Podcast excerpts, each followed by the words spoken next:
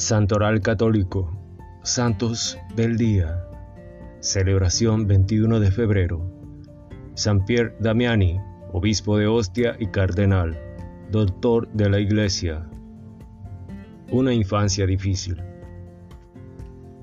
Pedro Damián nació en Ravenna, el último hijo de una pobre familia y numerosa.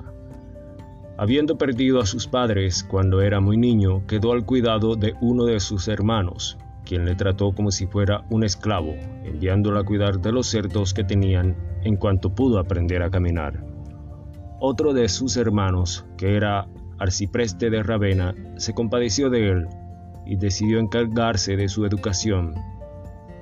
Viéndose tratado por primera vez como un hijo, Pedro tomó de su hermano el nombre de Damián.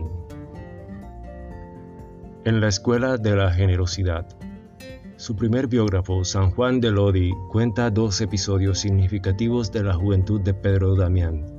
Un día el jovencito encontró una moneda y lleno de alegría se dirigió hasta el párroco y se la entregó para que ofreciera una misa por los difuntos. Podría habérsela gastado en un dulce o en cualquier otra cosa, acorde a las ilusiones y gustos de su edad, pero decidió despojarse de ella por una mejor causa. En otra ocasión, se encontró con un mendigo ciego que estaba hambriento. El pequeño compró dos trozos de pan y escogió para sí mismo el que era más blanco y tierno, dejando para el mendigo el más duro. En ese momento se atragantó con una miga de pan. Arrepentido por su egoísmo, intercambió su trozo de pan con el del ciego y pudo entonces volver a respirar. Fueron estos y otros episodios los que posteriormente lo llevaron a decidir consagrar su vida a Dios. En la ermita de Fonte Avellana, Pedro decidió abandonar enteramente el mundo y abrazar la vida monacal en otra región. Un día en que se hallaba reflexionando sobre su proyecto, se presentaron en su casa dos benedictinos de la Reforma de San Romualdo, que pertenecían al convento de Fonte Avellana. Pedro les hizo muchas preguntas sobre sus reglas y modo de vida.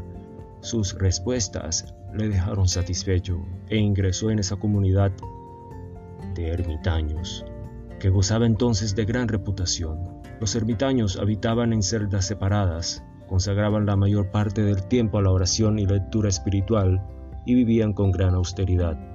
Con el tiempo sería elegido prior y reorganizaría el monasterio inspirado un resurgir de nuevas casas en la zona colindante.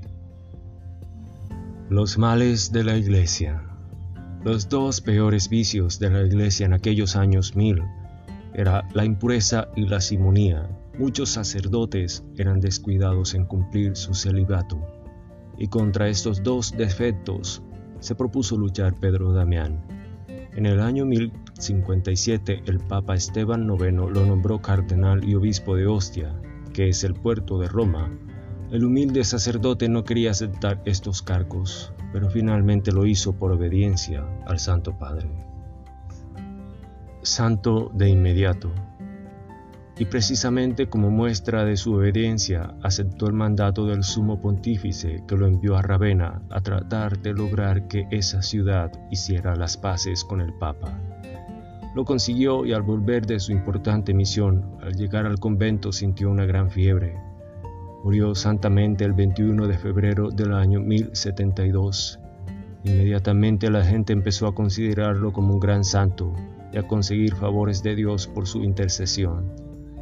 El Papa lo canonizó y lo declaró doctor de la Iglesia en 1828 por los elocuentes sermones que compuso y por los libros tan sabios que escribió.